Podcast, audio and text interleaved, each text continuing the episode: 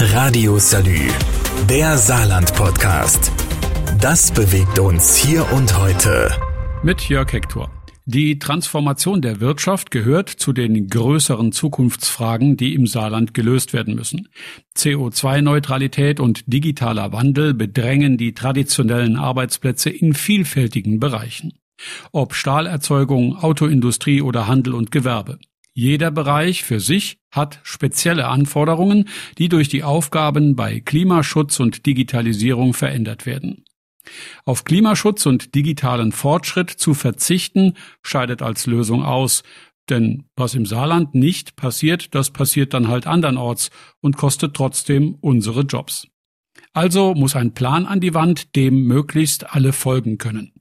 Diesen Plan nennt die Landesregierung Innovationsstrategie und sie arbeitet schon eine ganze Weile daran, wie Ministerpräsident Tobias Hans heute in der Landespressekonferenz vorgestellt hat. Schon vor 20 Jahren hat die saarländische Landesregierung, hat das Saarland als erstes deutsches Bundesland eine breit angelegte Innovationsstrategie damals auf den Weg gebracht, die seitdem ja Leitfaden ist, auch für die Innovationspolitik mit Blick auf die Zukunftssicherung dieses Landes. Der heutige Strukturwandel in dieser verschärften Form, der war sicherlich in Ansätzen zu sehen, aber noch heute helfen uns diese Weichenstellungen bei der Bewältigung des Strukturwandels. Zum Beispiel durch Ansiedlungen von Forschungsinstituten wie das Steinbeiß Materialforschungszentrum, das Helmholtz Institut für pharmazeutische Forschung oder auch das CISPA Helmholtz Zentrum für Informationssicherheit.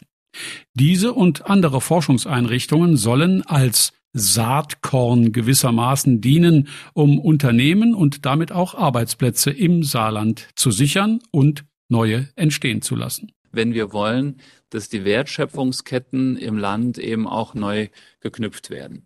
Und dabei ist äh, zentrales Handlungsfeld zur Steigerung von Innovationsfähigkeit eben weiterer Ausbau, weitere Diversifizierung auch der Forschungskapazitäten im Land. Und wir haben da ja unsere Schlüsselbereiche Informatik, Smart Production, Automotive und Life Science Material Science.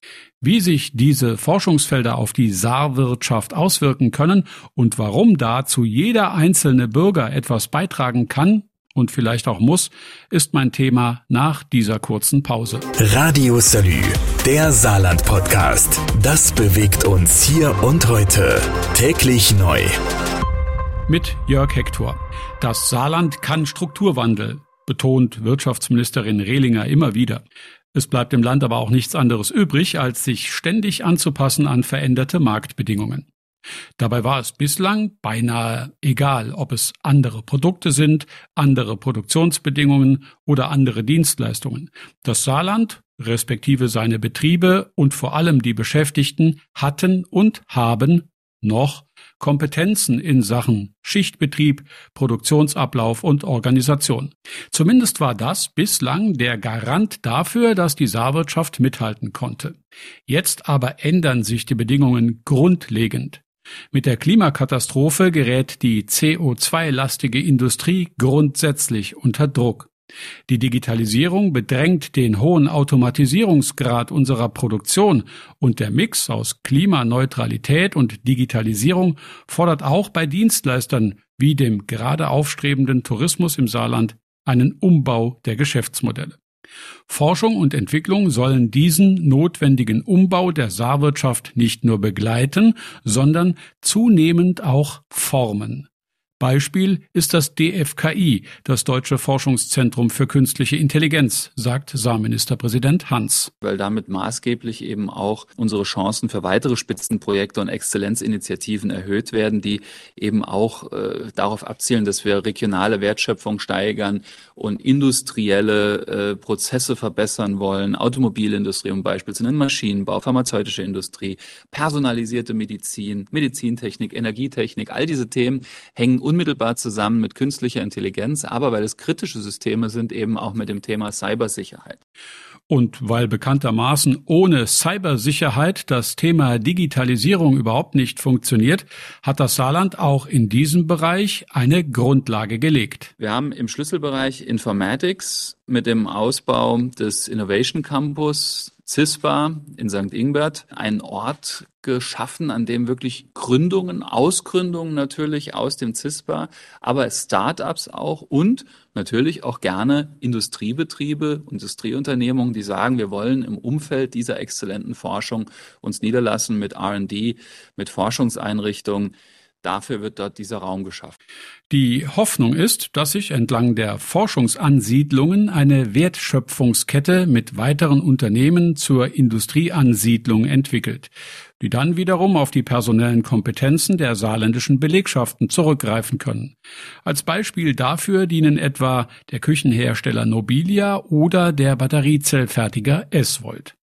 Wie die Innovationsstrategie funktionieren soll und warum der einzelne Saarländer dabei mithelfen kann oder sogar muss, ist mein Thema im nächsten Beitrag gleich. Radio Salü, der Saarland Podcast. Das bewegt uns hier und heute.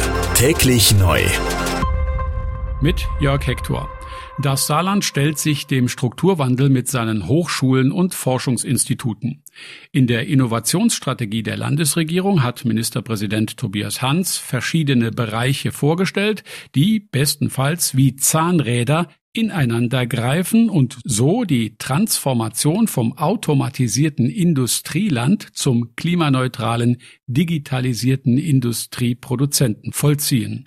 Dabei spielen Institute wie Material- und Pharmaforschung eine ebenso große Rolle wie Software und künstliche Intelligenz durch Ausgründung von Unternehmen, also Start-ups, aber auch durch die Nähe zu Produktionsbetrieben soll Forschung und Entwicklung neuen Unternehmen den Anreiz geben, sich im Saarland niederzulassen. Daraus kann dann, so die Strategie, eine Art Kettenreaktion entstehen, mit der Unternehmen auf die bekannten Fähigkeiten und Fertigkeiten der Saarländer zurückgreifen. Beispiel Eswold. Ich bin fest davon überzeugt, dass äh, der Invest von Eswold, ich habe das Ankerinvestitionen genannt, eben auch weitere Investitionen nach sich zieht. Wir spüren das schon jetzt dass die Einschlagstiefe und die Dichte eben zunimmt von Unternehmungen, die auch sagen, wow, äh, wenn da eine Batteriezellfabrik entsteht, dann könnte vielleicht auch was anderes entstehen drumherum. Also dieser Sogeffekt, der hat längst äh, eben sich auch eingestellt. Eines ist allerdings auch klar, All diese Unternehmen brauchen Kontakt zu ihren Lieferanten und Spediteuren. Sie brauchen Kontakt zu Ingenieuren und Entwicklern und sie müssen ihre Märkte beobachten. Das alles läuft heute digital, übers Internet und andere Online-Anwendungen. So arbeitet der Autozulieferer ZF schon lange in Saarbrücken mit Augmented Reality und virtuellen Brillen, die Mitarbeiter zusammen an einem Werkstück arbeiten lässt und zwar gleichzeitig von verschiedenen Orten auf der ganzen Welt. So etwas braucht Bandbreite, also Glasfasernetze. Und der Ausbau dieser Glasfasernetze wiederum, der braucht die Saarländer. Weil die Landesregierung das alles gar nicht alleine finanzieren kann, hat sie Firmen dazu gewonnen, Glasfaser im Saarland zu verlegen, und zwar auf eigene Kosten. Das rechnet sich für diese Firmen aber nur dann, wenn möglichst viele Anschlüsse gelegt werden. Deshalb bittet Ministerpräsident Hans, bitte beteiligen Sie sich an diesen Markterkundungsdingen und sorgen Sie für Zukunft in Ihrer Gemeinde. Das ist genau die Botschaft. Und wenn da die Bürger mitmachen, bin ich zuversichtlich, schaffen wir das mit dem weitgehend flächendeckenden eigenwirtschaftlichen Ausbau und können uns dann auf die weißen Flecken konzentrieren. Denn eines ist ja auch klar, wenn wir zu wenig äh, eigenwirtschaftlich schaffen, ist weniger Geld verfügbar für weiße Flecken und es bleiben dann am Schluss welche übrig. Also die Bürgerinnen und Bürger haben es in der Hand. Und das gilt auch ein Stück weit für die wirtschaftliche Transformation der eigenen Jobs. Radio Salü, der Saarland-Podcast. Jeden Tag neu, auch auf salü.de und überall, wo es Podcasts gibt.